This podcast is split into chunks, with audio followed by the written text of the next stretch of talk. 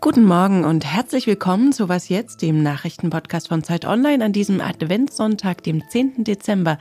Ich bin Rita Lauter und das ist Philipp Türmer, der Vorsitzende der Jusos. Olaf, du hast mal gesagt, wer Führung bestellt, soll sie bekommen. Hiermit bestelle ich sie und wir warten dringend auf Lieferung. Du bist der Chef der Regierung, nicht der Paartherapeut von Robert und Christian. Mit dem Robert Habeck und dem Christian Lindner will sich der Olaf, also Bundeskanzler Scholz, heute Nachmittag treffen. Wie sind die Aussichten auf eine Einigung im Haushaltsstreit? Und hat Scholz die bestellte Führung geliefert auf dem SPD-Parteitag? Außerdem, was Ausländer dazu treibt, sich in der Ukraine zum Kriegsdienst zu melden. Aber erstmal die Kurznachrichten. Ich bin Sophia Boddenberg. Guten Morgen. Beim SPD-Parteitag haben die Delegierten für ein Aussetzen der Schuldenbremse auch im Jahr 2024 gestimmt. Mit dem Ukraine-Krieg sei die Voraussetzung für eine Notlage gegeben, heißt es in dem Antrag. Die SPD setzt damit die FDP unter Druck, die eine Aussetzung der Schuldenbremse ablehnt. Die SPD hat außerdem ihr Verhältnis zu Russland neu definiert. Sie lehnt eine Normalisierung der Beziehungen ab, solange Russland sein imperialistisches Ziel der Eroberung und Unterdrückung souveräner Staaten verfolgt. So heißt es in einem Parteitagsbeschluss. Um die Rede von Olaf Scholz auf dem SPD-Parteitag geht es auch gleich im Gespräch. Ab heute gilt der neue Fahrplan bei der Deutschen Bahn. Zwischen Berlin und München fahren ab sofort doppelt so viele ICE-Sprinter wie bisher, die nur zwei Stunden für die Strecke brauchen. Und es kommen längere Züge zum Einsatz, das heißt, es gibt auch mehr Sitzplätze. Zwischen Berlin und Köln wird die Fahrzeit kürzer, weil die Zugteilung in Hamm entfällt. Dreimal in der Woche fahren ab sofort auch Nachtzüge von Berlin aus nach Paris und nach Brüssel. Außerdem gibt es eine direkte Verbindung zwischen Magdeburg und Hamburg. Mit dem neuen Fahrplan steigen auch die Preise. Die sogenannten Flex-Tickets kosten im Schnitt 5% mehr und der Preis der Bahncard 25 steigt um 3 Euro. Bei der Bahncard 50 und bei den Sparpreisen ändert sich aber nichts. Redaktionsschluss für diesen Podcast ist 5 Uhr. Kriege in Nahost und der Ukraine, Streit über Bürgergeld und Migration und natürlich die Haushaltskrise. Das Regieren hatte sich Olaf Scholz womöglich einfacher vorgestellt. Der Bundeskanzler steht in Umfragen schlechter. Fast drei Viertel der Menschen in Deutschland finden, er sei kein guter Krisenmanager, heißt es im ARD Deutschland Trend. Und auch seine SPD liegt demnach nur bei rund 14 Prozent, deutlich hinter der AfD.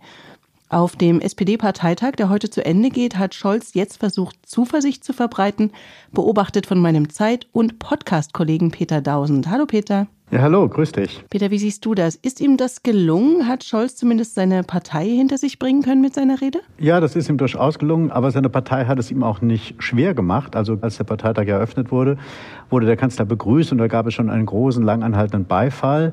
Das war ein bisschen überraschend, weil halt im Vorfeld auch ziemlich viel Unmut da war in Richtung Scholz, weil man das Gefühl hatte, oder viele in der SPD das Gefühl hatten, das Sozialdemokratische in der Regierung wird nicht erkennbar.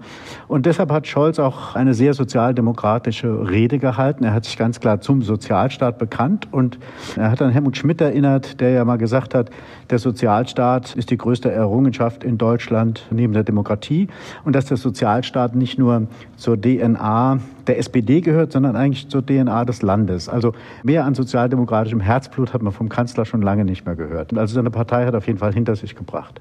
Eines der größten Probleme, das aktuell zu lösen ist, sind die 17 Milliarden Euro, die der Ampelkoalition nach dem Haushaltsurteil des Bundesverfassungsgerichts fehlen.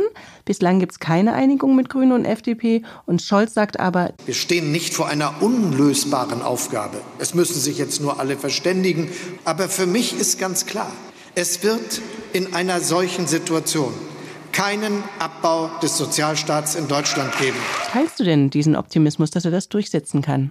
Ja, also ich habe ja viele Gespräche natürlich am Rande dieses Parteitags geführt mit vielen Akteuren, die momentan auch in diese Verhandlungsprozesse mit eingebunden sind. Und da verrät keiner was, aber die Botschaft ist bei allen, man wird zu einem Kompromiss kommen. Und wenn man das alles so zwischen den Zeilen richtig raushört, wird es darauf hinauslaufen, dass man wahrscheinlich doch auch für 2024 nochmal ein Haushaltsnotlagenjahr ausruft, bezogen auf den Ukraine-Krieg. Das wäre dann das Entgegenkommen der FDP. Und da müsste aber die SPD und die Grünen müssten natürlich dann auch was einbringen. Und bei der SPD wären das schon Einsparungen, auch im Sozialstaat. Ich meine, die Formulierung Abbau des Sozialstaates werde ich verhindern. Das ist natürlich hinreichend ungenau, dass man Einsparungen machen kann, ohne dass man sagt, das ist wirklich der Abbau. Und die Grünen werden bei ihren Lieblingsprojekten beim Klimaschutz einige Abstriche machen müssen. Und dann sollte das in den nächsten Tagen doch hinhauen. Also hier wird eher Zuversicht verbreitet als Skepsis. Das müssen Sie ja vielleicht auch ein bisschen, vielleicht ist ja auch Zweckoptimismus Richtig. dabei. Und was den Umgang mit den Koalitionspartnern angeht, hat Scholz ja auch eingeräumt. Manches von dem, was da so passiert ist, hätte ich echt nicht gebraucht. Aus der Union kommen jetzt Forderungen, dass Scholz die Vertrauensfrage im Bundestag stellt oder sogar nach Neuwahlen. Glaubst du, dass die Ampelkoalition bis zum Ende der regulären Legislaturperiode durchhält? Ich war vor ein paar Tagen eher verunsichert, weil keine Bewegung erkennbar war, dass über diesen Streit die Ampel doch scheitern könnte. Da bin ich jetzt zu einer anderen Einschätzung gekommen. Ich glaube, dass sie halten wird, auf jeden Fall für die nächsten Monate. Aber diese Ampelregierung stößt ja immer wieder auf die großen Unterschiede in ihrer Grundsatzausrichtung. Und von daher kann natürlich auf der Wegstrecke bis 2025 da immer noch was passieren, weil man muss ja auch fürs nächste Jahr wieder einen Haushalt aufstellen unter noch schwierigeren Bedingungen als dieser für dieses Jahr. Also von daher einige Hürden, aber ich glaube auf jeden Fall nicht, dass sie jetzt scheitern wird. Das nicht. Danke dir, Peter. Ja, sehr gern. Tschüss. Alles außer Putzen. Wenn Sie inzwischen das leckere Lebkuchenrezept nachgebacken haben, das meine Kollegin Lisa Kaspari gestern hier vorgestellt hat, sind Sie heute sicherlich voll gefuttert und können sich kaum von der Couch wegbewegen. Mein Tipp, bleiben Sie dort und steuern Sie mal die Arte-Mediathek an. Sunshine, der den. Men hvorfor skulle hun give hende huset? Sunshine. Det er meningen, at jeg skal have det her hus. Richtig geraten. Das war Dänisch. Die Serie Die Erbschaft erzählt die komplizierte Geschichte einer Künstlerinnenfamilie und natürlich geht es um Geheimnisse, Geld, Liebe und einige Plot-Twists. Und auch wenn ich leider kein Dänisch spreche, macht es mir großen Spaß, die Serie Omu anzuschauen, weil die Stimmen viel besser zu den Gesichtern passen als mit Synchronsprechern. Die Serie soll übrigens das Vorbild der US-Erfolgsshow Succession sein und ist auch sehr schön ausgestattet, aber weniger zynisch.